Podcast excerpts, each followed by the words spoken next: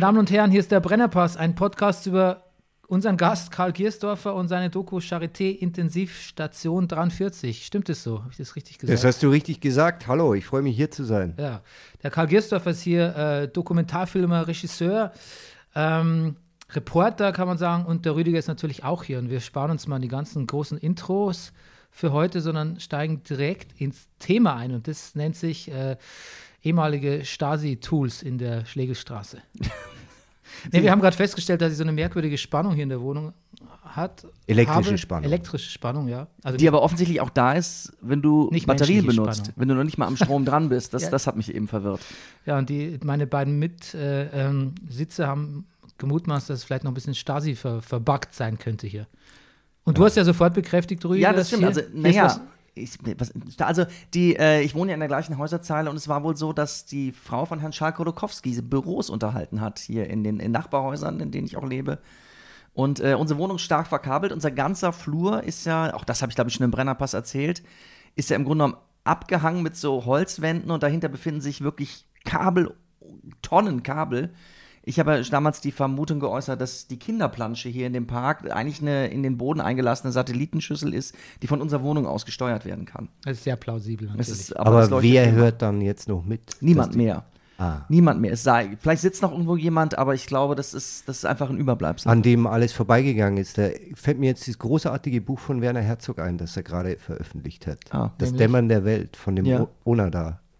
Äh, Diesen japanischen Leutnant, Ja. der, der, der den Auftrag bekommen hat, eine Insel äh, auf den Philippinen zu verteidigen Mhm. und da bis 1974 durchgehalten hat. Ja, an dem und die ganze auch- Welt vorbeigezogen Und auch ist. noch Jahrzehnte nach Beendigung des Zweiten Weltkriegs auch noch Leute umgebracht hat, ne? Ja, ja, ja, der Ja, hat ja, das der hat als wirklich- der hat Krieg geführt, ja. Oh, you, geführt. you got my interest. Ja. Super, ist großartig. Ja. Okay, also wer hört da noch mit? Ich würde sagen, klassischer Medienausdruck, das versendet sich. Das Das, das versendet. Gut. Genau wie unser Podcast. Ähm, genau, jetzt kurz, wie ich, also diese Doku gibt es ja schon länger, Karl, ne? Die, wann, Die gibt es seit, ähm, die, das war ja für die ARD-Mediathek, Mhm. äh, die ging online so ähm, Ostern, Ostern 2021. Also ja. relativ kurz, nachdem du sie gedreht hast, oder? ja, ja, wir haben die eigentlich, also ich habe die gedreht, ich hatte eine Co-Autorin, aber ich war an der Charité, habe da gedreht drei Monate und das ist dann parallel geschnitten worden von dem Ronald. Wir hatten da nicht die, die Zeit, das noch irgendwie ja, äh, äh, lang nachzubearbeiten, weil das natürlich die zweite Welle war, äh, Ende der zweiten Welle, dann hat man sich so ein bisschen Sorgen gemacht um die dritte Welle und die ist ja Gott sei Dank nicht so schlimm geworden. Ähm, und dann habe ich mir gedacht, ja gut, das ist jetzt auch vorbei mit der Doku, aber jetzt ist es leider wieder so, dass das wieder an Aktualität gewinnt. Ja. Kaum zu überbieten ist, ja. Ja, ich habe so, bin so drauf gekommen, weil ich nämlich, ähm, ich habe damals, damals gar nichts davon mitbekommen. Mhm. Ähm, also ich weiß natürlich von deinem Wirk und, und äh, von deinem Werk und Wirken, aber es ist nicht so, dass ich jetzt äh, jeden Monat auf deine Homepage schaue. Ja, das macht er jetzt wieder. Ja, machen wenige. Und bei Social Media bin ich halt auch nicht mehr so unterwegs. Ja. Früher habe ich das immer mehr mitbekommen, was du gemacht hast. Auf Ja. jeden Fall habe ich irgendwo gelesen, der Drosten hält eine Laudatio äh, auf eine Doku. Und dann, Interesse halber, habe ich halt, äh, geschaut, was, um was für eine Doku geht's. Und die Laudatio war für den Hans-Joachim Friedrichs-Preis. Ne? Ja. Den hast, hast du und diese Doku bekommen. Ja, Und dann habe ich gedacht, ah, hoppala, das ist ja der Karl ja, den, Den- kenne ich doch. kenne ich über gemeinsame äh, Freunde. Ähm, A, schaue ich mir das jetzt mal an.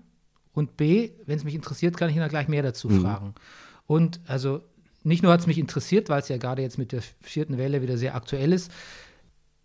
Und dann habe ich selber auch ähm, schon einige Zeit im Virchow verbracht und es hat mich auch da so ein bisschen berührt und ähm, dann habe ich es mir angeschaut und ähm, ja, irgendwie hat es mich, ich weiß gar nicht, wie man das sagt, ohne, man kann ja nicht sagen, dass es ein, ich kann jetzt nicht sagen, dass es mich gepackt hat, weil das, das, das ist ja kein Entertainment-Format. Nee.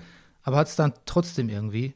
Ja, Und ähm, es hat mich aber auch, hat aber auch so viele Fragen aufgeworfen, wie, wie das gedreht wurde, etc. Und die möchte ich dir jetzt dann alle stellen. Und der Rü- Rüdiger hat sich auch ein paar Fragen. ja, sehr schön. Das äh, freut mich. Ich hoffe, ich kann sie alle beantworten. Ja. Rüdiger, du hattest so eine schöne Frage an den Karl eingangs, die er eigentlich schon beantwortet hat, aber stell sie ihm doch bitte gern, gern nochmal. Ach so, ne, ich, mir, bei mir kam die Frage auf, ob du, du hast auch eben gesagt, du warst drei Monate da, hast da gedreht, hast du, bist du ungeschoren davon gekommen, hast du Corona gekriegt? Nee, tatsächlich nicht. Ähm, Ähm, äh, das war natürlich, als, als ich da reingegangen bin und die Frage habe ich mir selber auch gestellt, ähm, stecke ich mich da jetzt an? Mhm. Und äh, ich bin ja schon ein risikoaverser Mensch äh, und deshalb habe ich mich da schon damit auseinandergesetzt. Ich glaube, es gab zwei Gründe, warum ich mich nicht angesteckt hat und warum sich auf der Station eigentlich auch keiner angesteckt hat. Es gab auf dieser Station keinen größeren Ausbruch. Ähm, das erste ist, ist, natürlich die Tatsache, dass die Sicherheitsvorkehrungen extrem streng sind. Und ja. das hast du natürlich im Hinterkopf und das wird eine zweite Routine. Wenn du in, in ein Patientenzimmer gehst, da liegen zwei Patienten meistens drin, dann kittelst du dich ein äh, FFP2-Maske, medizinische Maske, über die FFP2-Maske, ja, Schutzbrille. Haben, gesehen, die haben zwei übereinander getragen. Ja, ja, Schutzbrille, Handschuhe, so. Und das Zweite ist, dass die Patienten, die da lagen, so krank waren, dass die ja meist von anderen Krankenhäusern dorthin verlegt wurden. Das heißt, die hatten natürlich schon die Beatmung hinter sich und so weiter zum großen Teil ja. und waren schon zwei, drei Wochen in der Krankheit drin. Und deshalb waren sie wahrscheinlich auch nicht mehr so infektiös. Okay. Ja. Aber das ist lustig, dass du sagst, du bist ein risikoaverser Mensch. Also das mhm. kann man jetzt aus deiner, aus deiner äh, äh, Biografie oder Filmografie nicht unbedingt lesen, weil ich kann mich erinnern, ähm, das ist jetzt auch, glaube ich, wieder sechs, sieben Jahre her oder so, ähm, da warst du, hast du eine große Ebola-Dokumentation äh, mhm. gemacht. Oh und da warst du ja auch ähm, zusammen mit einigen wenigen ähm, dort, ähm, wo, wo, das Virus am meisten gewütet hat tatsächlich. Ja. Also mit Risikoavers hat es nicht so viel zu tun, oder? Naja. bist du, bist du risikoavers im Risiko selbst? Da bin ich auch risikoavers und ich überlege mir tatsächlich vorher, was mein tatsächliches Risiko ist. Okay. Und das kommt ein bisschen so, ich habe ja Biologie studiert, da hast du ein bisschen anderen Blick auf diese Dinge, weil jetzt zum Beispiel bei Ebola, dich mit Ebola anzustecken, ist, da brauchst du direkten Kontakt zu, zu Kranken. Ja? Also es haben sich da auch tatsächlich nur Ärzte, Pfleger, äh, Bestatter angesteckt, die wirklich die Leichen gewaschen haben und so weiter. Aber ich habe dort nie jemanden getroffen, der nicht wusste, wo er sich angesteckt hat. Und die haben sich angesteckt, weil sie, weil sie Angehörige gepflegt haben, bei der Beerdigung waren, da die Leiche nochmal geküsst haben und so weiter und so fort.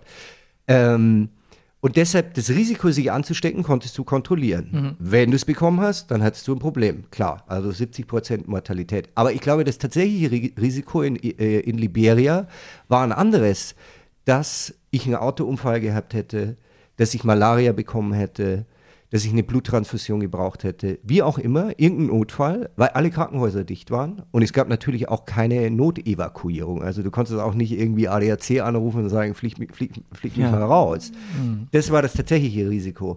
Und da haben wir uns dann, ich war ja mit der Laura dort, da haben wir uns dann auch immer überlegt, wir haben immer geschaut, wer sind unsere Fahrer. Äh, wir fahren nicht niemals nachts ähm, wie sieht das Auto aus und so weiter, weil Unfälle passieren da ständig und das ist einfach so das größte Risiko. Also deshalb bin ich ein risikoaverser Mensch. Ich überlege mir, was ist mein tatsächliches Risiko und welches Risiko muss ich eingehen? Und dann, dann äh, entscheide ich, ob ich das bereit bin zu tun oder auch nicht. Und im Virko war es so, dass das wirklich ein vertretbares Risiko mhm. war. Mhm. Gleich noch, bevor wir zurück zum, zum Virko kommen, du hast auch, glaube ich, äh, in einer deiner letzten Filme ähm, bist im Amazonas-Gebiet äh, mhm. rumgekurvt, hätte ich was gesagt. Äh, gekurvt ist gut, ja, weil wir sind da viele Flüsse rumgekurvt. Ja, genau.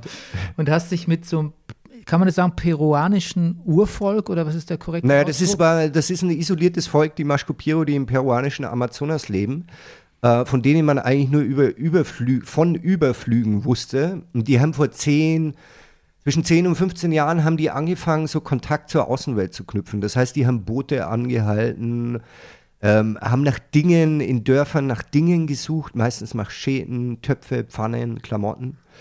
Äh, und da gab es sehr viele Konflikte, da gab es auch Tote. Ähm, und deshalb hat das peruanische Kultusministerium ein Team von Indigenen und Anthropologen zusammengestellt, die angefangen haben, einen Dialog mit dem isolierten Volk zu knüpfen. Also die haben die quasi dann regelmäßig getroffen und wollten herausfinden, warum sie jetzt plötzlich Kontakt suchen vermehrt und gleichzeitig sie aber auch warnen, wenn sie das tun, dass das natürlich Konsequenzen für ihr eigenes Dasein hm. haben kann. Und das war auch ein kalkuliertes Risiko. Da ist das Risiko, genau, also ich bin ja, da, ich habe ja nie auch aus ethischen Gründen das isolierte Volk getroffen, also ich bin immer Die waren auf der anderen Flussseite. Ich bin immer auf, unter Anführungsstrichen, auf unserer Flussseite geblieben, äh, weil es aus verschiedenen Gründen unethisch gewesen wäre, weil sie sind ja isoliert, sie wollen ja keinen Kontakt, sie wissen auch nicht, was Filmen bedeutet und so weiter. Ähm, und das Risiko dort, dort ist schon dann sehr viel passiert. Also das Risiko ist wieder akkumuliert. Du musstest da anreisen, die Anden überqueren, dann mit dem Boot fahren. Dann gab es da natürlich in dem Gebiet gab sehr viel illegale Goldgräberei, wo sehr viel Gewalt ist. Dort, dort sind auch die Narcos unterwegs. Das ist auch so ein bisschen Teil der Geschichte, weil wir da auch irgendwie unwissend in so einer Narkogeschichte gelandet sind. Ja, aber letztendlich, ich habe mir eine Infektionskrankheit geholt, eine Leishmaniose, schön am Bein. So eine riesen Narbe kriegst du dann. Das ist ein Insektenstich, wo, eine, wo, wo, äh, wo dann ein Erreger reinkommt und dann kriegst du eine Wunde, die nicht verheilt. Das wusste ich aber, das ist ein Risiko, dass du dir das da holen kannst. Und Dengue-Fieber war auch ein Risiko, mhm. das du nicht umgehen kannst. Aber das war auch wieder vertretbar. Ich war da, glaube ich, keine Ahnung, zehnmal da unten und das, das, ist, ja. das ist dann schon vertretbar. Wie viele Menschen sind das, dieses ähm, isolierte Volk?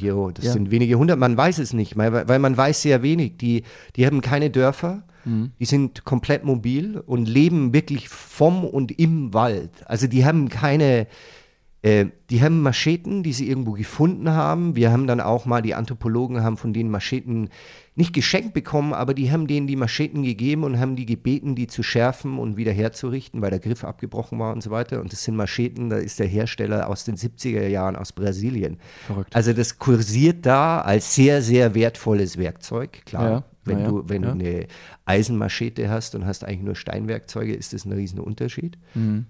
Ähm, und es ist eine ganz komplexe Geschichte, weil je mehr Dinge sie bekommen, umso größer wird die Lust nach den Dingen. Naja. Und umso größer wird die Attraktion, quasi die vermeintliche Attraktion unseres Lebensentwurfs, wenn ich das mal so sagen kann, aber der ja für, für isolierte Völker ja eigentlich ausschließlich katastrophal ist. Also mhm. wenn dann dieser Kontakt stattfindet und dann, das ist ja auch ein Prozess, wenn sie dann quasi in unsere Welt integriert werden, ist es ja für sie meist katastrophal. Mhm.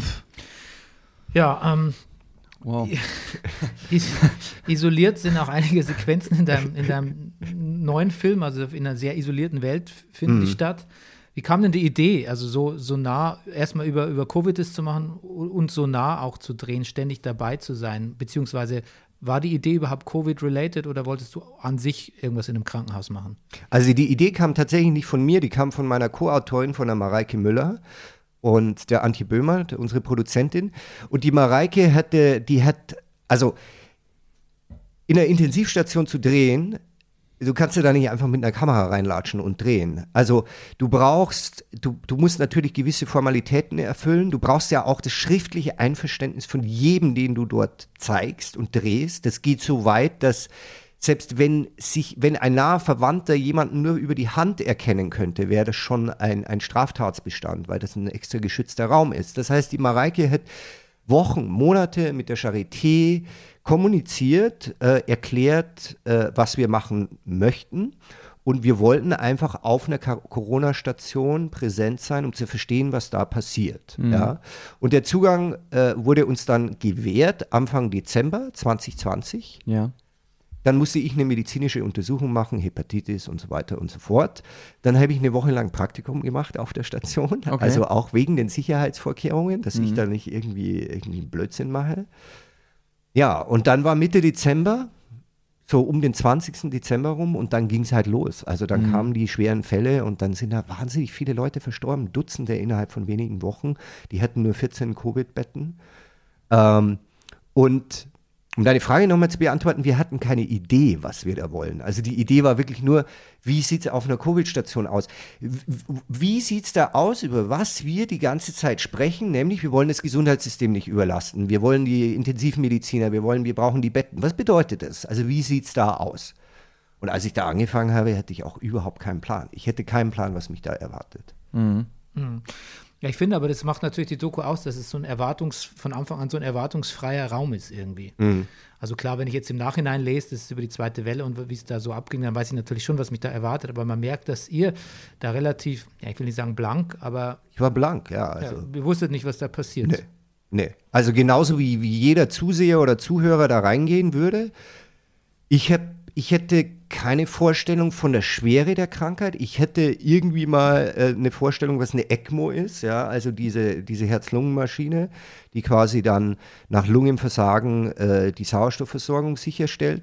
Dass du da gartenschlauchgroße äh, äh, Kanülen in die Beinvene und Halsvene reingeschoben bekommst, wusste ich nicht. Wie viel Blut da fließt, wusste ich nicht. Auch mhm. wie blutig Covid teilweise ist, wusste Hammer, ich nicht. Ja, ja, ich wie lange die Patienten da liegen, was sich da für menschliche Dramen abspielen, wie erschöpft die, die Ärzteschaft und Pflegeschaft da ist. Nope. Ich bin da rein und erstmal echt so, boah, und war auch überwältigt, muss ich sagen. Ja viele Leute reden echt so frei mit dir irgendwie. Also erstmal bist du allein, hast du das alleine gefilmt? Ja, ja, klar, ich war alleine, komplett ja. alleine da, ja.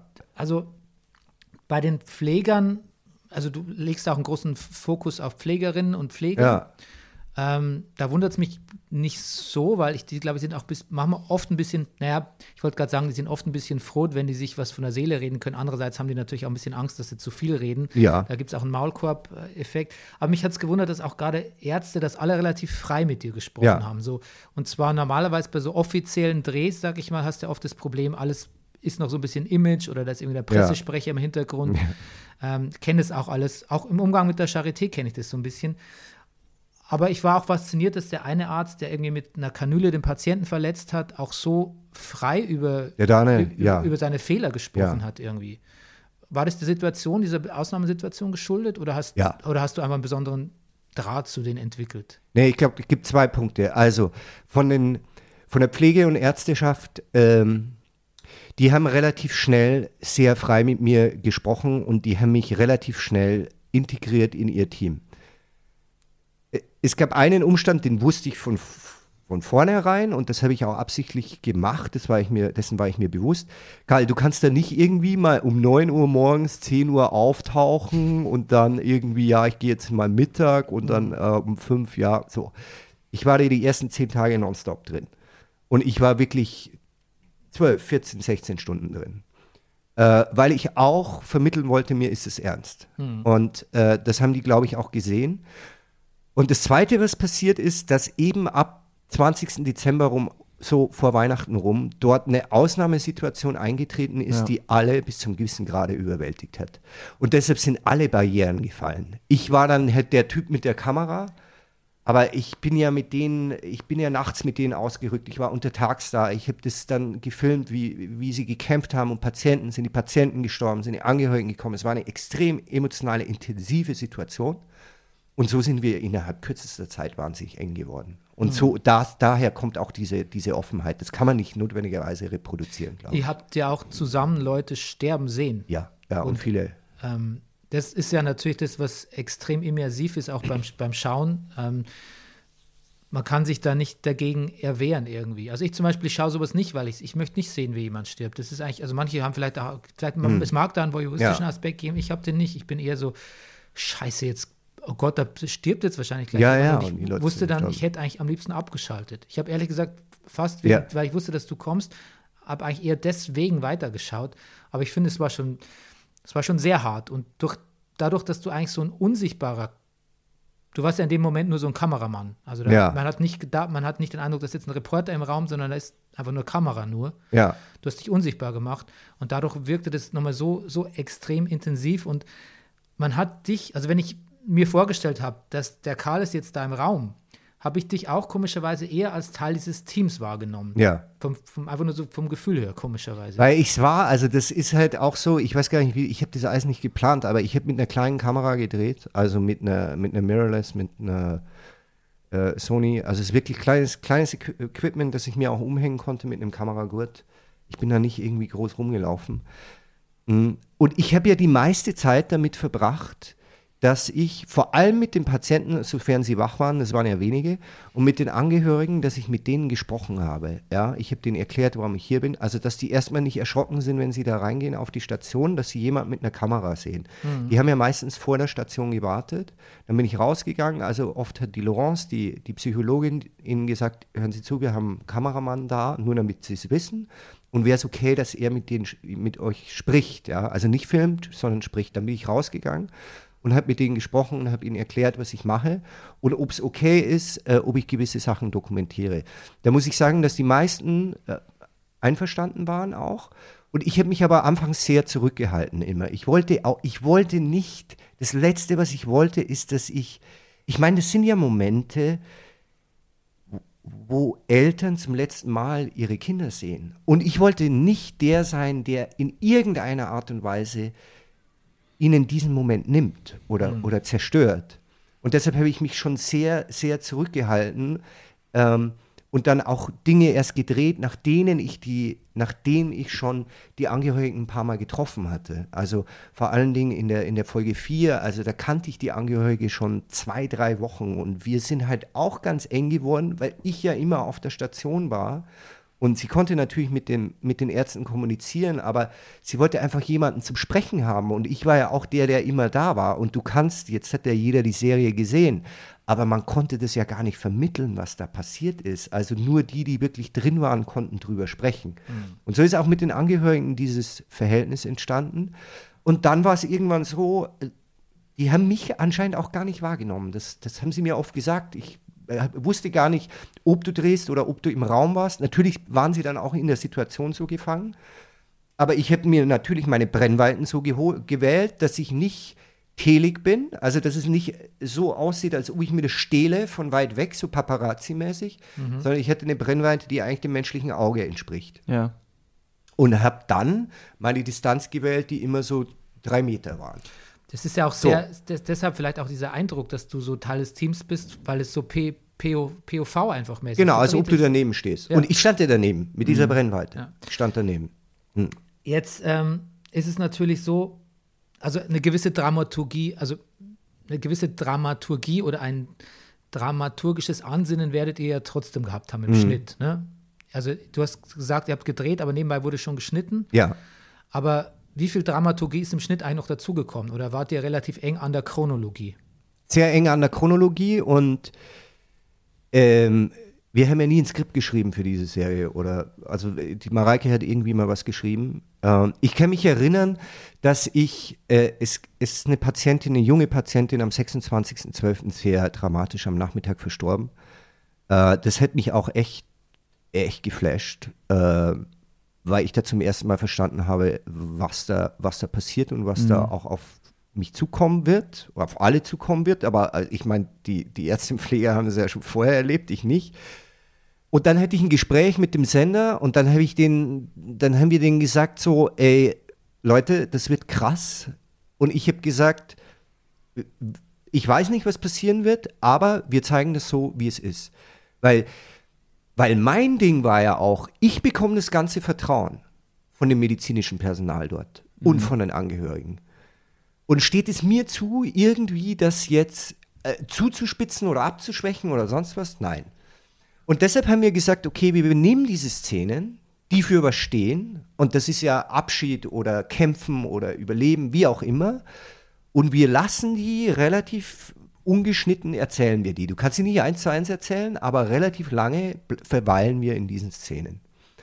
Und dass die erste Folge sterben heißt, das war natürlich nicht geplant. Also wir mussten irgendwann die erste Folge abschließen, weil, äh, was heißt abschließen? Also wir mussten irgendwann sagen, okay, jetzt haben wir genügend für eine halbe Stunde.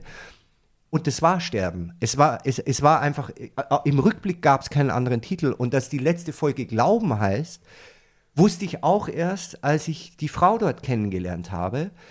Ähm, und ich wollte ja immer, ich hatte ja so Ideen, weil eine Ärztin, Notärztin am Helikopter ist und dann haben wir immer gesagt, ich fliege mit dem Helikopter mit und Action und so weiter. So habe ich ja auch gedacht. Und, aber dann kam ich nicht am Helikopter, weil ich nicht geimpft war und da durfte keiner rauf. Und dann kam diese Patientin und die hat den Glauben auf die Station gebracht. Und die hat, die hat dem alles wieder eine ganz neue Wendung gegeben. Also war die letzte Folge Glauben. Also nochmal, es gab keinen, es ist einfach so entstanden. Mhm. Und was ich auch immer gesagt habe, ich bin auf die Station gegangen, irgendwann habe ich mir jeden Morgen gesagt, okay, Karl, das Leben wird dir irgendwas wieder jetzt schicken heute. Ich weiß nicht, was es sein wird, aber sei einfach bereit. Also sei bereit im Sinne, dass du es erkennst, wenn es passiert, ja.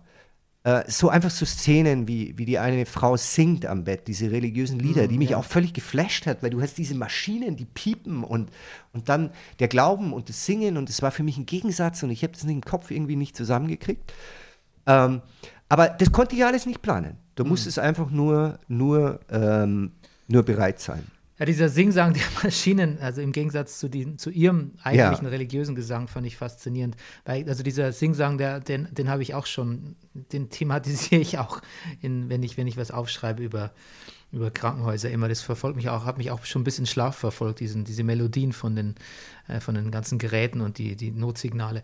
Was ich sagen wollte, bei Folge 4, finde ich, habe ich es mir aber noch aufgefallen, es geht zum, da wird es ein bisschen die Perspektive ändert sich leicht. Also mhm. der Scope wird größer. Ja. Du hast diesen Helikopterflug, ja. also von außen. Ja. Äh, ähm, die eine Frau wird tatsächlich auch in, in einem Wald interviewt oder in der Natur. Plötzlich ist es offener, es ist irgendwie mehr Licht, die Welle flacht ab.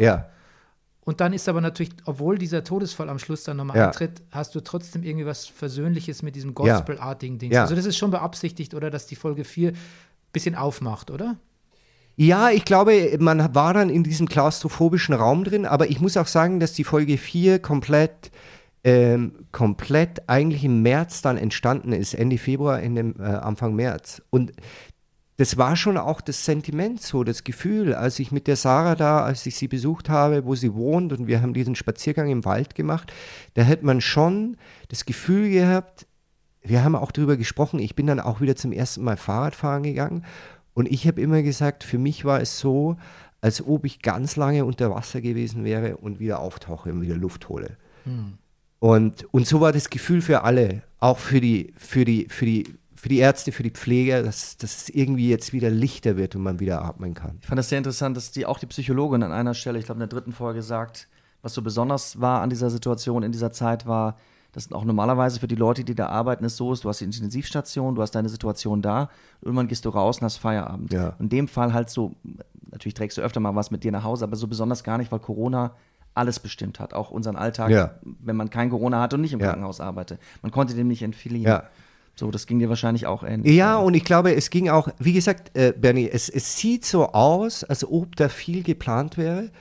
Äh, aber ich, ich sage immer, ich habe mir natürlich dann die Serie wieder angesehen, jetzt seit längerer Zeit nicht mehr und ich blicke auf die Serie zurück und ich denke mir, hey, äh, Karl, Roland, also Kater, äh, Mareike, wie haben wir das eigentlich gemacht? Mhm. Wie ist es eigentlich passiert, dass dann alles so ineinander greift, weil es nichts geplant war? Aber es ist einfach so passiert. Und wenn du das jetzt ansprichst, ich habe das noch gar nicht so reflektiert, also dass die, dass man wieder atmen kann und das ist ja auch, dass man wieder atmen können, ja. Und der Marco kann auch wieder atmen und das Licht wieder da ist und so weiter. Aber uns ging es doch allen so eigentlich im März, April, äh, mhm. Ostern dieses Jahres. Also jeder war ja irgendwie so unter Wasser und und eingemummt und ja. Und dann konnte man wieder irgendwie, dann hat man wieder Licht gesehen, dann ist es ein bisschen leichter geworden. Hm. Und jetzt hocken wir hier und schauen uns an und denken uns auch alle so, so jetzt muss ich wieder, wieder in den Winterschlaf gehen, muss wieder ein, einlullen. Ja. Würdest du noch irgendwas, ähm, beschäftigt das Thema noch beruflich, dass du sagst, du würdest da, du könntest dir vorstellen, da nochmal so irgendwie nachzufassen oder, ähm, oder bist du, bist du durch mit dem Thema Intensivstation? Nee, gar COVID? nicht. Also mit dem Thema bin ich überhaupt nicht durch und ich habe mir auch schon irgendwie ein neues Thema überlegt, wie ich da zurück kann, weil äh, aus vielerlei Gründen, weil da ist so viel passiert auf der Station 43 außerhalb von Covid. Also da, da, du hast dort, du hast Wiederbelebungssituationen, du hast Situationen, wo natürlich Menschen sehr schwer krank sind, wo immer jeder sehr schwer krank ist und wo es um Leben und Tod geht. Und du hast, ich habe so viele Geschichten gehört von Patienten und das ist so, das Dasein so zugespitzt, äh, das hat mich auch wahnsinnig beeindruckt. Ich wurde jetzt oft gefragt, ob ich zurückgehe, wenn jetzt die vierte Welle, Welle voll reinkracht. Und ich will da überhaupt nichts ausschließen, aber im Moment ist es für mich so, dass ich das schwierig finde, weil was ich vor einem Jahr erlebt habe, war ja eine Situation, da war das Virus, das war halt einfach, ja, da gab es ja nicht wirklich einen Schuldigen. Natürlich haben wir viele, kann man sagen, ja, hätte schneller gehen können, irgendwie Impfung, bla, ist ja egal. Aber es war einfach da und die Patienten waren da, weil sie sich angesteckt haben und es war wahnsinnig viel Empathie da. Und jetzt finde ich es einfach schwierig äh, aus der Empathiesituation heraus. Also stell dir vor, stell dir vor, die Patienten sterben und du weißt, sie waren ungeimpft, damit hast du natürlich immer so dieses Element, ja, selber schuld, aber trotzdem sind es ja Menschen, die sterben und schwer krank sind und das finde ich sehr schwer für mich zu verhandeln. Mhm. Also ich will da nicht, äh, das ist unpassend. Also ich weiß nicht, was ich da für einen Zugang finde, welche Haltung ich dem gegenüber finde. Das, das fände ich schwierig. Also da reinzugehen und zu sagen, ja, und weil an was es mir schon liegt, sorry, an was es mir schon liegt, ist, dass ich möchte schon die Message immer wieder kommunizieren, dass das medizinische Personal total durch ist. Und die haben noch weniger Leute, als sie vor einem Jahr haben. Und denen, die sind wirklich, wirklich erschöpft, frustriert und die wollen einfach, dass es vorbei ist. Hm. So, und das würde ich gerne kommunizieren.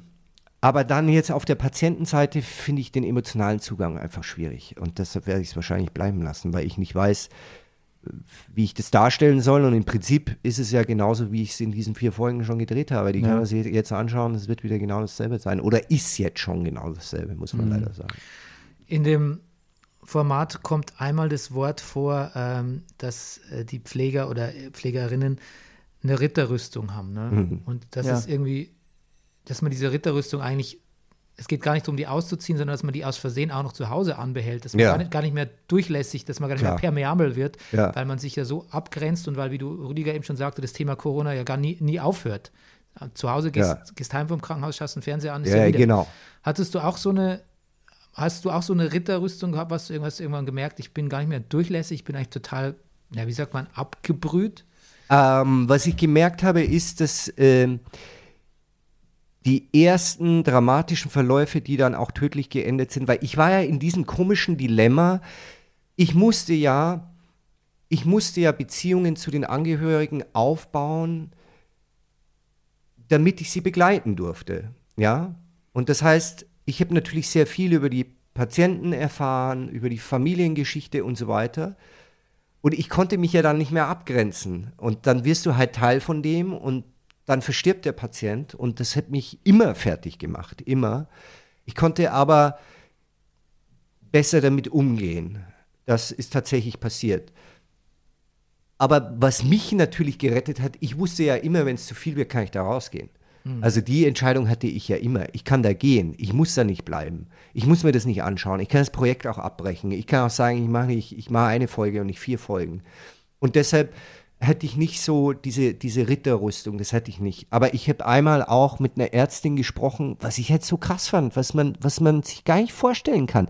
Du hast ja, du machst deinen Alltag, der eh echt hochgetaktet ist, dann kommt eine Wiederbelebung rein, dann wird versucht, die Wiederbelebung an die Herz-Lungen-Maschine anzuschließen, was in der Mehrzahl der Fälle nicht, nicht, äh, nicht erfolgreich verläuft, was eine junge Technologie ist, also noch nicht so alt und äh, Patienten sind ja eigentlich schon tot, ja.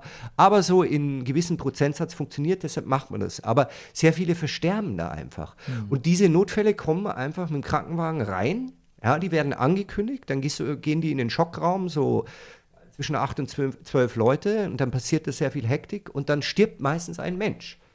Und dann wird der, werden die Schläuche wieder rausgenommen, da wird am Computer rumgetippt und dann geht jeder wieder seiner Wege und macht seine Arbeit weiter. Dann kommen die Angehörigen aber irgendwann des Verstorbenen. Dann musst du als Arzt die Todesnachricht überbringen.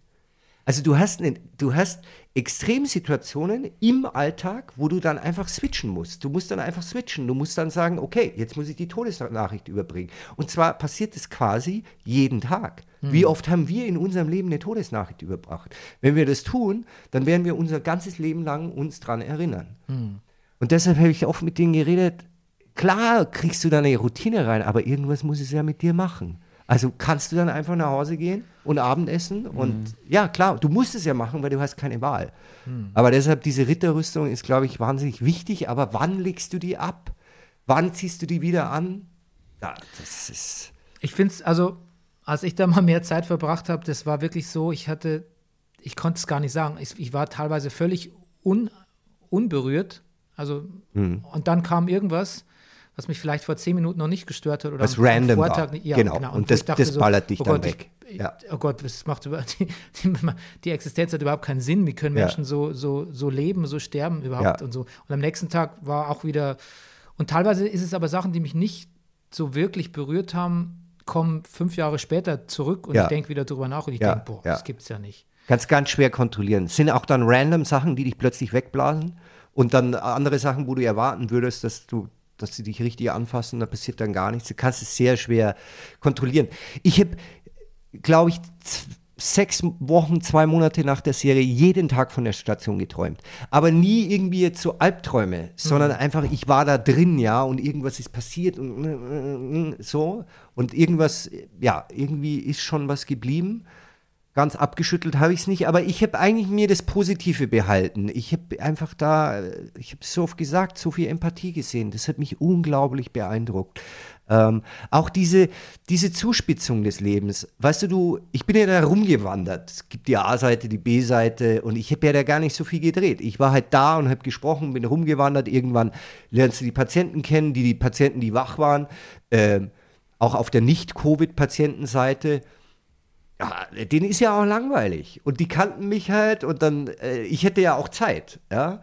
Und dann haben wir gequatscht und die Leute haben mir halt auch ihr ganzes Leben erzählt. Hm. Aber auf eine Art und Weise, wo du immer, immer dieses Element hattest, oh, wenn es das jetzt war, was habe ich denn richtig gemacht? Was habe ich falsch gemacht? War ich genug mit meiner Familie? Habe ich zu viel gearbeitet? So, ja. Also, das ist, da kam etwas ganz Wesentliches immer raus. Das hat mich wahnsinnig fasziniert. Hm. Was auch typisch für eine Krankenhausszenerie ist, ähm, das kommt in Folge 2 vor, da wird mal so richtig herzlich gelacht und kurz darauf wird aber drüber, kurz vorher und kurz vorher wird geweint und kurz nachher wird darüber ja, gesprochen, genau. wie viele Leute immer weinen und wie, wie nah das zusammenliegt. Also nicht nur im Schnitt, sondern wie das ja tatsächlich ist. Also, tatsächlich. Also ich kann mich wirklich auch erinnern, dass wenn ich äh, auf der Intensivstation zu Gast war, da lagen wirklich ähm, todkranke Menschen, in dem Fall Kinder. Und ähm, draußen hast aber gehört, wie die Schwestern in dem in Glashäuschen, äh, haben auch einen Pfleger dabei, aber meistens waren es tatsächlich Frauen, einfach gescherzt haben. Ne? Genau. Und du hast immer so ein sanftes Lachen reingehört. Ja. Das ist aber gar nicht, komischerweise habe ich das nie als Fehl im, am Platz empfunden, hey, sondern immer als, immer als beruhigend sogar. Ja. Aha, da lacht noch jemand. Ja, genau. Dachte ich. Und das fand ich auch, ja. Weil so eine Intensivstation ist eigentlich schon ein finsterer Ort, gerade ja. nachts tatsächlich, äh, no pun intended. Und das ist beruhigend, dass da jemand draußen alltägliche Gespräche führt, nur ein paar Meter weg von dir. Ja, und du musst dir ja vorstellen, das ist ja genau das, was wir gerade besprochen haben, dieses also zum einen wieder dieses Switchen zwischen Weinen und Lachen, also dieses äh, Switchen zwischen den Extremen. Das, mhm. das ist halt, äh, das ist mir ganz bewusst geworden, dass ich das irgendwie als heftig empfand, ja. Aber gleichzeitig ist ja für die Leute, die da arbeiten, das ist ja der Alltag.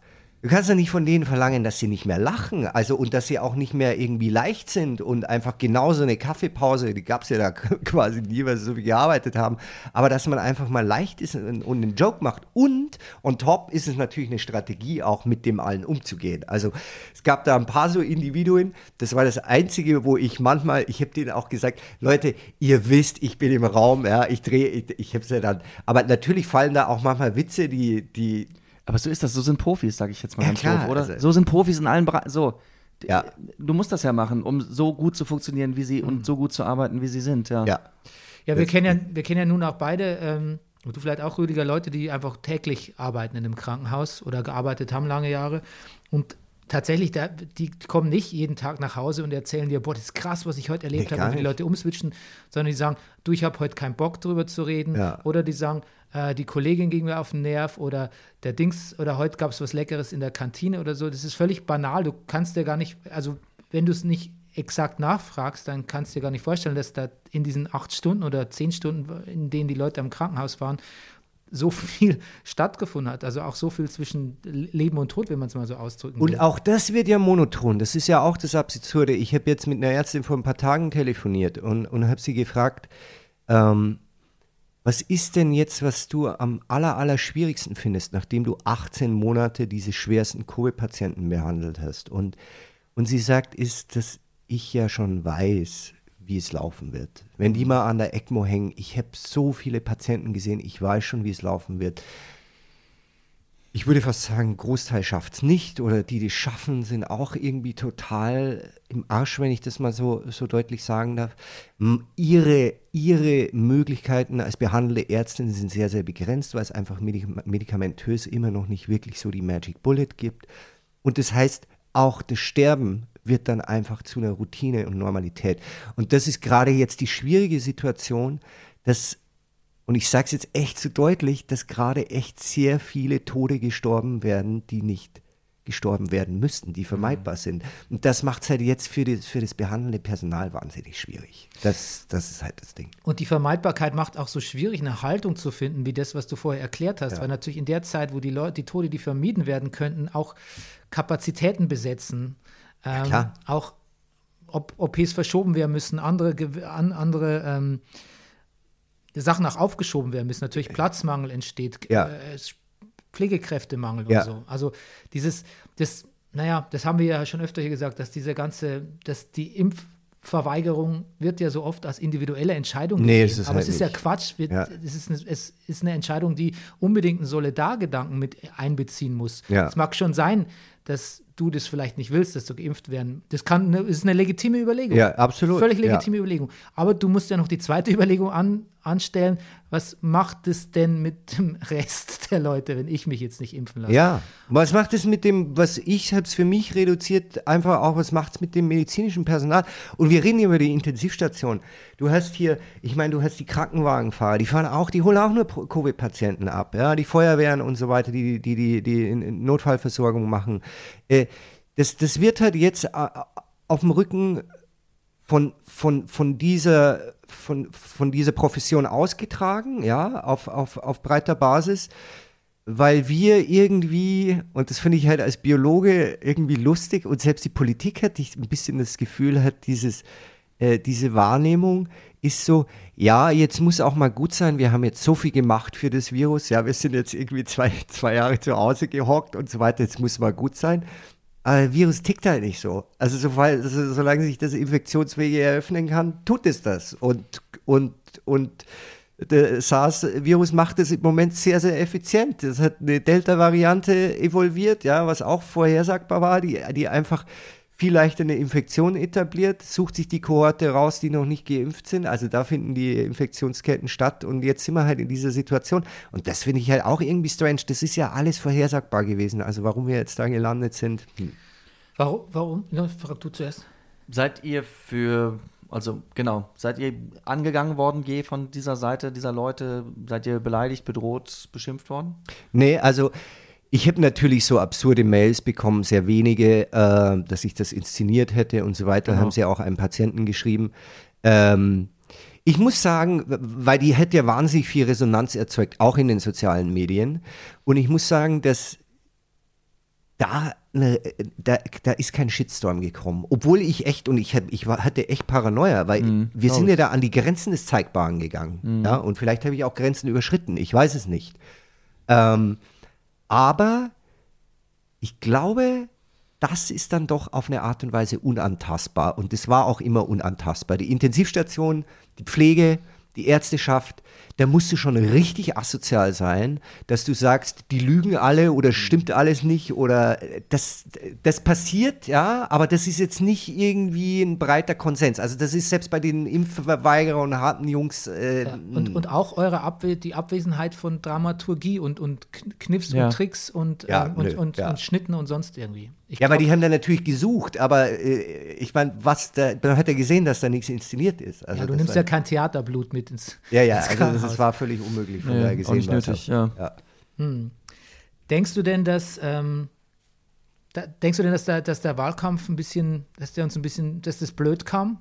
Corona ja, total blöd. Das ist, wir leben ja jetzt in, in, in, einem, in, einem, in einem Machtvakuum. Oh und jetzt, ich will jetzt das nicht analysieren, weil ich kann es auch nicht analysieren, weil ich da in dem Geschäft nicht drinstecke. Aber natürlich ist es jetzt für beide, also Parteien im Sinne für die geschäftsführende Regierung als auch für die kommende Regierung irgendwie kann ich mir durchaus vorstellen, dass keiner irgendwie the bad messenger sein wollte, ja. Hm. So.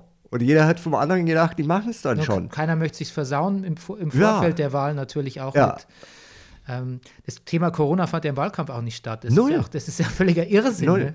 Es hat nicht stattgefunden, es hat auch in den, jetzt in den Sondierungsgesprächen nicht stattgefunden, es ist einfach passiert, ja. Und, und, aber die Zahlen waren ja da, weil wir haben ja über, über Drosten gesprochen und ich, ich saß mit ihm im Zug nach Köln und dann haben wir gesprochen und das ist halt, äh, ich weiß nicht, das haben wir doch alles, alle eigentlich verstanden, dass diese Zahlen jetzt nicht irgendwelche Szenarios sind, die vielleicht könnte, sondern eine gewisse, die sind ja fast zwingend. Ja. ja, ja.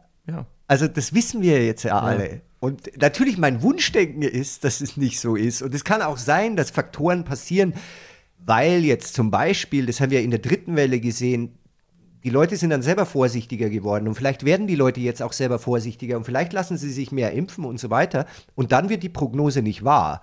Nur wenn die Prognose so ist, wie sie, also wenn es so weitergeht, wie es jetzt ist, dann ist es völlig klar, was am Weihnachten passieren wird. Mhm. Gibt es keine Diskussion.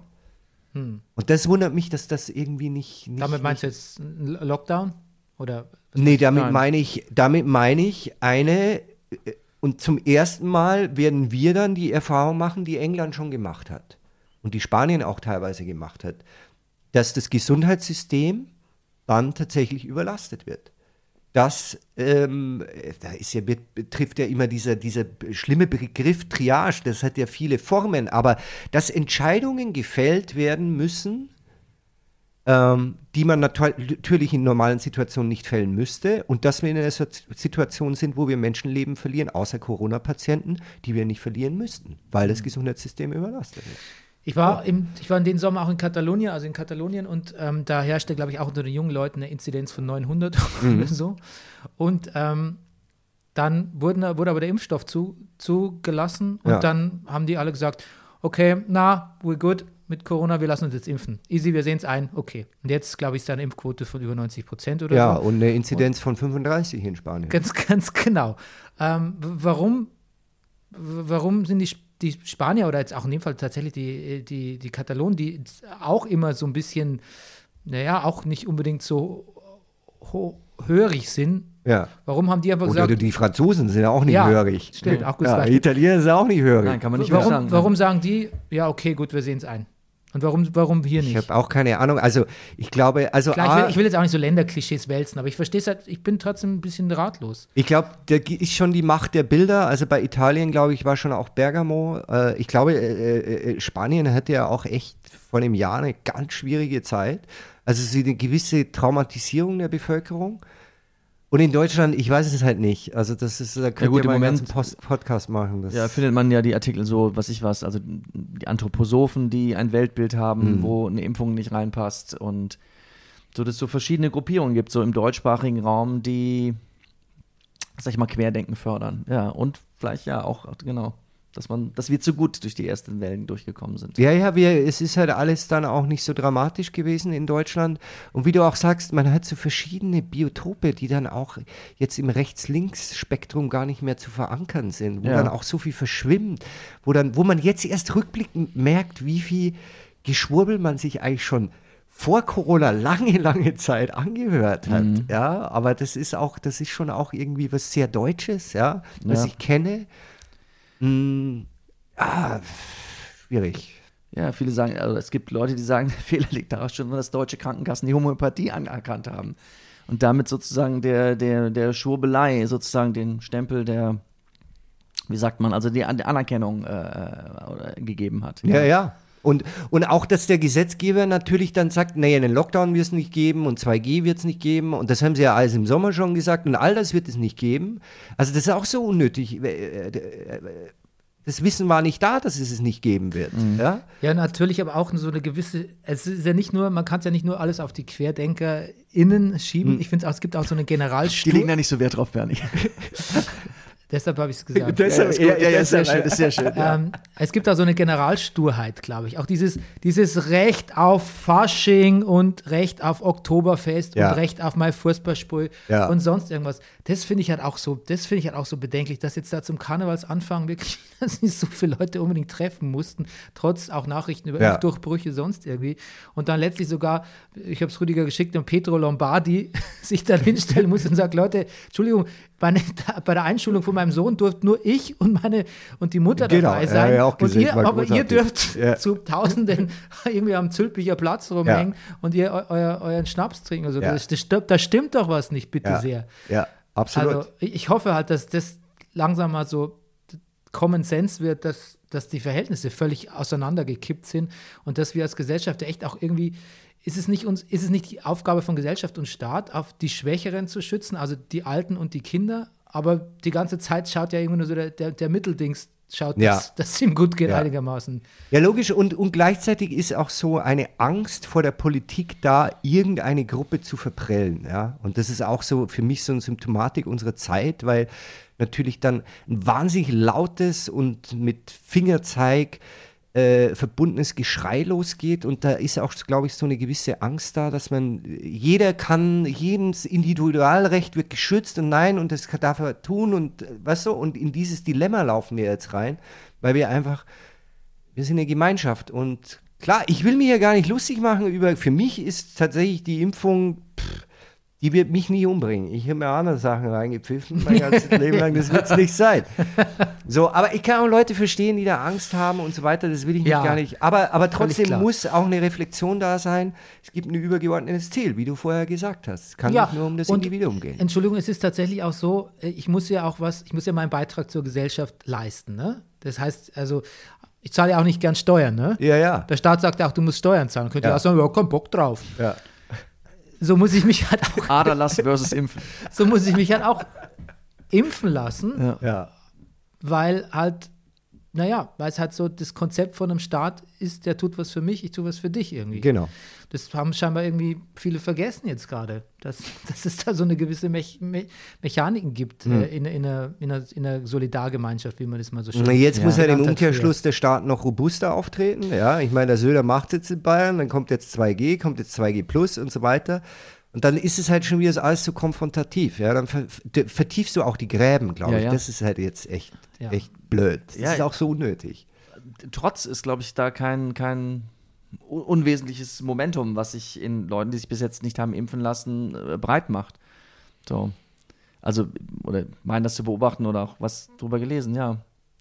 Ja, ist auch Es ein bisschen unnötig. Das, ich will das ja gar nicht, diese Spaltung. Ich will auch nicht Teil der Fingerzeigdebatte sein. Ich möchte eigentlich, dass jeder zu der eigenen Einsicht kommt, dass es diese übergeordneten Ziele gibt und das müssen wir ja jetzt tun, mein Gott, ja. Und dann, Ja, ist es nicht lustig, dass wahrscheinlich die meisten Leute sagen würden, ich möchte diesen Stress gar nicht, ich möchte diese Twitter-Kriege nicht, ich möchte nicht diesen Social-Media-Terror, ich möchte eigentlich nur äh, mit meinen Freunden abhängen, mit meiner Familie irgendwie meinen Ja. Job machen. Die und trotzdem, und trotzdem fallen wir bei jeder Gelegenheit aus der Rolle und übereinander her irgendwie. Das, das, das finde ich, und nicht, nicht nur die Querdenker und ja, etc., sondern alle, überhaupt, wir alle. Überhaupt. Obwohl eigentlich unser Wunsch wäre, naja, komm, lass vorbeigehen, lass ruhig machen und mm, Augen Ja. zu und durch. Und trotzdem irgendwie, ich weiß nicht, manchmal frage ich mich, aber das habe ich ja im Brennerpass schon oft thema thematisiert, ob, ob man wirklich, ob nicht so der, der Individualismus mit uns ein bisschen durchgegangen ist allgemein. Ob Glaube ich nicht total, wirklich Je, ja, je, ja. musst nicht immer jeden nach seiner Meinung und vor allem und auch nicht nach seinem Befinden Ja. fragen. Und damals in den 80ern, wie wann bist du geboren, Karl? Sagen wir's? 75. 75, Jetzt ja, hätte ich ich- nicht geoutet. Ja, ich bin 74. Ja. Ähm, Beste Jahrgänge. Ja, absolut. Ja. Rüdiger, you're, you're excused. Danke. Wann- 72. Ah, Auf jeden Fall- Auch noch. Das ist auch Dann- noch. Aber damals war ich auf einer ganz anderen Seite des Spektrums. Dann habe ich gedacht, alles ist so genormt in dieser Gesellschaft, kann man denn nicht irgendwie seinen eigenen Weg mal Ja. machen, irgendwie so. Und jetzt, irgendwie, irgendwie hat es diese ganze Lage geschafft, mich in, in den völlig in, ins, ans andere Ende des Spektrums zu bringen, wo ich sage, Leute, macht doch mal ein bisschen ruhiger, seid ein bisschen konformer. Ja, ja, ja. Das ist krass, dass man sich Und ich frage mich immer, habe ich jetzt noch ein irgendwie. Argument oder ist es der Tatsache geschuldet, dass ich einfach alt bin? Oder alt werde? I don't know, man. Das ist immer, das ist immer die Frage. Mittlerweile, mittlerweile, es gab mal eine Zeit im Brennerpass, wo ich vorgelesen habe, was der Papst wieder Nettes getweetet hat. Irgendwie. Da habe ich mir gedacht, guck mal, das ist doch ganz humanistisch schön eigentlich, was der so sagt. Stimmt. So Ich weit, erinnere ist, mich, ja. so weit ist es gekommen. Ja. ja. Gut. Karl, wie geht's, wie geht's weiter? Kannst du was sagen, was du als nächstes machst? Äh, wie geht's weiter? Äh, ich, ja, also was ich, als, was ich andenke, äh, ich hoffe jetzt, dass kein Hörer meine Idee klauen wird, aber die ist jetzt auch nicht, das ist keine großartige Idee. Nee, äh, ist eher ein Thema, ich würde mich gerne dem Thema der Orga Organspende zuwenden, weil ich natürlich auf der Intensivstation über dieses Thema gekommen bin und es sehr viele Ähnlichkeiten hat und ähm, weil ich interessant finde, das ist ja auch in Deutschland, gibt es ja keine Widers Widerspruchslösung, so heißt es, glaube ich, ähm, so wie in Spanien zum Beispiel. Äh, da musst du aktiv Widerspruch einlegen, äh, damit dir das Organ nicht entnommen wird. Ansonsten wird es dir entnommen, wenn du hirntot bist. Ja? Und deshalb haben die natürlich viel, viel mehr, eine viel größere Spendenbereitschaft, haben auch viel mehr Organe, die transplantiert werden können. In Deutschland sterben sehr, sehr viele äh, Menschen, die Organe brauchen, weil sie sie nicht bekommen. Ja. Hm. Und die Widerspruchslösung wollte der Spahn tatsächlich auf den Weg bringen in einem Gesetzesentwurf 2019, glaube ich, 2019, Ich 20. erinnere mich sogar. Und die ist dann gescheitert. Und äh, ich habe mich jetzt noch nicht so eingelesen, aber ich würde mich auch mal ähm, gerne irgendwie darüber informieren, warum da dagegen gestimmt wurde, weil das ist ja auch so eine Sache. Du kannst ja trotzdem noch dich dagegen entscheiden. Also du kannst ja, du musst ja halt wahrscheinlich nur irgendein Formular ausfüllen und sagen, nee, ich will das nicht. Ja. Das, aber das kann man vom Bürger verlangen. Ja. Hm, Ist nicht passiert. Und da hängen, glaube ich, ich glaube, da hängt medizinisch wahnsinnig viel dran, spannend und gesellschaftlich und ja. Das Gutes Thema, gar, ja. auch verwandtes Themenfeld, weil ich finde, du hast ja gerade gesagt, das kann man eigentlich vom Bürger verlangen. Das ist ja so lustig, was man vom Bürger eigentlich alles verlangt, was er völlig freiwillig macht. Ne? Der macht ja viel kompliziertere Sachen, als sich impfen lassen oder Widerspruchsausdruck. Ja. Der macht seine Steuererklärung, der, der pendelt jeden Tag äh, zwei Stunden mit der BVG umeinander irgendwie. Der kocht komplizierte Sachen, der, der muss sein, der füllt Anträge aus, damit, äh, damit er äh, Kindergeld kriegt. Und was der Mensch alles macht, was so kompliziert und scheiße und nervig ist, ja. Aber wenn du jetzt das Gefühl hast, es wird jetzt noch zusätzlich was von dir verlangt oder so, oh na, Ne, ist zu viel. oh, Ja. ne. Ja, das hat auch mit diesem pervertierten Freiheitsbegriff zu tun, ne? was, was er alles denkt, was jetzt Freiheit ist und was davon gemacht werden muss und was nicht und wo es auf keinen Fall beschnitten werden darf. Ich glaube, dass dieser Freiheitsbegriff sich auch einfach ins, ins, ins Dämliche redefiniert hat irgendwie. Also was jetzt als Freiheit verstanden wird, ist überhaupt nicht Freiheit, ja, ja. sondern es ist einfach, das ist, das ist knallharter Egoismus einfach. Ja. Mit Freiheit, Freiheit ist, da war mal was anderes gemeint, würde ich sagen. No argument Ja. here. Ja, Okay. auch was Freiheit, was die Gemeinschaft ist, das, das hängt ja damit zusammen. Also gegenüber wem bin ich solidarisch? Ja, das, das ist ja jetzt auch so die Frage. Wer, wer ist die Gemeinschaft? Also äh, wo, wo ist mein Teil in der Gesellschaft? Wie, welcher Teil der Gesellschaft bin ich? Ja, und da ist halt, wir leben ja in Berlin, du lebst ja nicht in Kreuzberg, du bist ja hier ein bisschen ganz so crazy, aber es ist ja alles zersplittert auch. Das ist ja alles diese tausend Seifenblasen, die, die, die, wo du reinläufst. Ja. Ja, meine Schwester wohnt in, in Kreuzberg äh, und das, ich finde es tatsächlich sehr faszinierend, weil die wohnt auch in so einem Viertel, in dem eigentlich schon viele türkische Familien wohnen. Aber natürlich ist sie so, die arbeitet auch in der Politik, die, die sind schon, sind schon sehr gut bürgerlich, wie sich das da alles mischt. Eigentlich fand ich das immer ein sehr reizvolles Modell auch irgendwie so, so zu leben, irgendwie, wie, Ja, man, ja. wie man in Kreuzberg an manchen Orten leben kann. Aber es ist natürlich auch an manchen Tagen, wenn ich da mit dem Fahrrad umeinander fahre, Ja, so, das bloß, bloß wieder weg hier. Ja. bloß weg. ja, und ich meine eher so das Hipster-Kreuzberg. Das, also dieses, Ja, das mein- das- das meine genau, ich Also das, das, das, und das ist halt auch ein großer Teil von Kreuzberg jetzt. Also das, was ist das türkische Kreuzberg, da ist ja genau das nicht da. Da hast du ja tatsächlich eine Community, die wirklich, die wirklich auch äh, die sich definiert über die Gemeinschaft, wo, wo, wo diese ganzen, diese ganzen Werte, die wir auch nicht mehr haben, also Familie und, und dieser Zusammenhalt, äh, das ist ja da ganz, ganz präsent. Wobei ich sagen muss, da ist, äh, jetzt um nochmal auf Corona zurückzukommen, was ein bisschen ein Thema ist, was auch nicht äh, adäquat dis äh, diskutiert wird in Deutschland, dass leider die, die Impf-Message ähm, dort nicht so hundertprozentig angekommen ist. Also viele Patienten haben einen Migrationshintergrund und äh, da habe ich mir auch gedacht, wow, also wenn da die Message nicht ankommt, wie, wie, wie sehr kommunizieren wir eigentlich mit diesen Gruppen? Ja? Und Ja. wie sehr leben sie in einer Parallelwelt, wo, wo, wo die da leben, wir leben da und wir kriegen diese Message gar nicht äh, rüber. Da hatte ich neulich auch ein Gespräch äh, mit einer Ehrenamtlichen ähm, dazu und die hat auch gemeint, dass viele der Familien, mit denen sie arbeitet, ähm, also es ist so ein ehrenamtlicher Verein, mit, äh, mit denen sie arbeitet, die, äh, bei denen kommt die Message schon rein sprachlich gar nicht an. Also die, die, wenn die Corona-Hotline anrufen würden, wenn sie schon mal dazu durchringen, ähm, dann ist dann aber niemand, der zum Teil ihre Sprache spricht.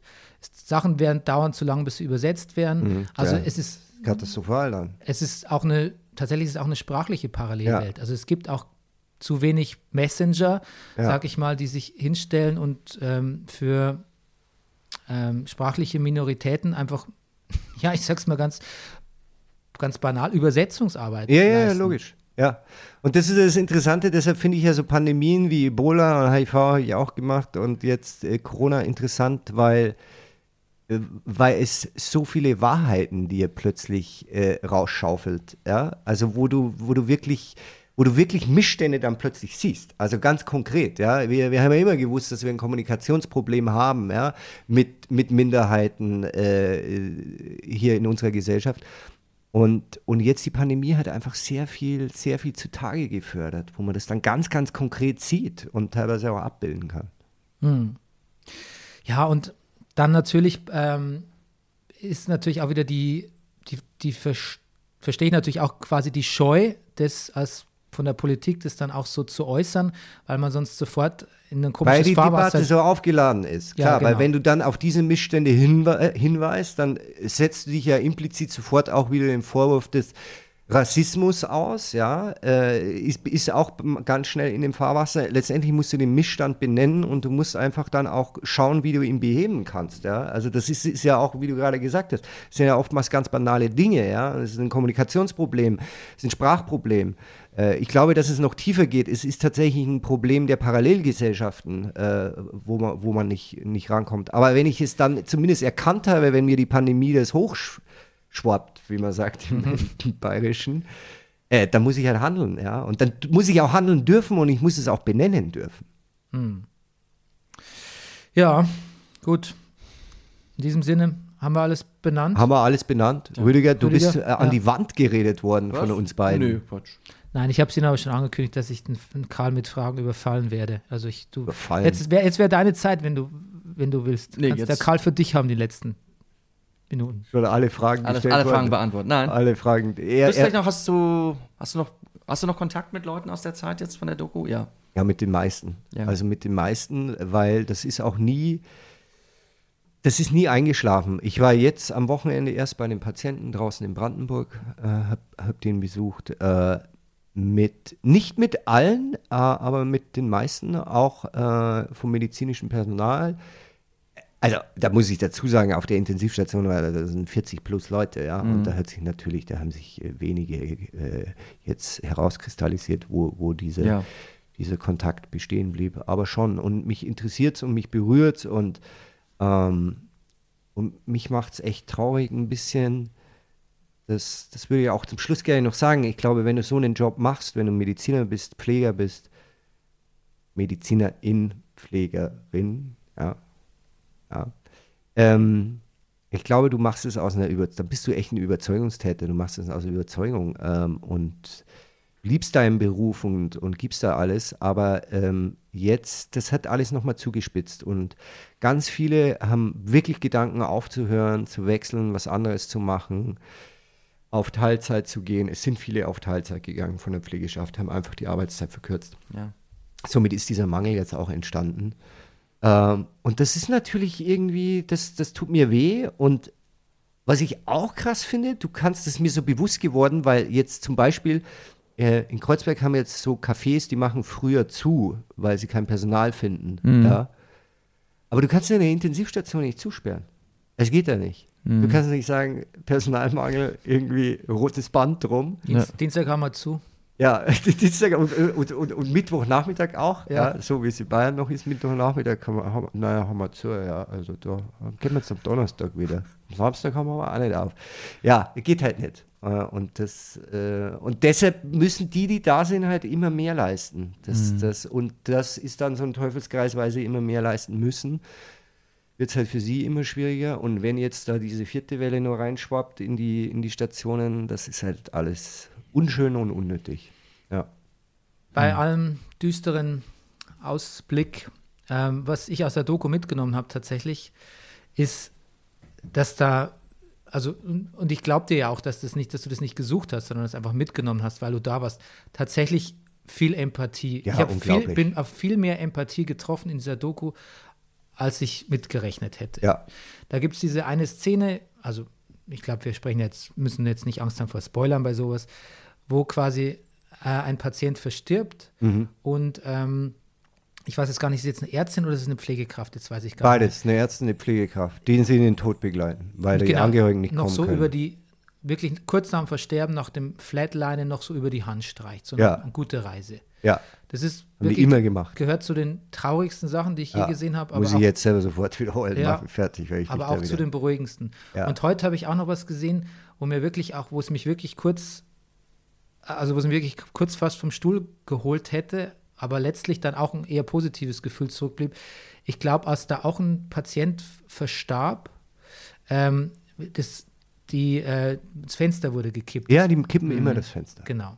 Die machen das Fenster auf, damit die Seele entweichen kann. Und ich dachte erst so, Gott, das habe ich gerade nicht wirklich gesehen, oder? Und dann dachte ich, Nee, machen sie immer. Das Fenster auf. Das ist Genau. dann auch immer das ist dann auch so ganz matter of fact, das macht man so, sagt der er. sagt, Ja. genau. Und dann Ja. dachte ich so, eigentlich, eigentlich auch schön irgendwie. Total schön. Also auch als der Patient verstirbt, da konnten die Angehörigen nicht da sein, weil die in Polen gewohnt haben und die haben telefoniert und, Ja, und dann hat die genau. Ärztin gesagt, es macht keinen Sinn mehr, ja, jetzt ist hier Schluss.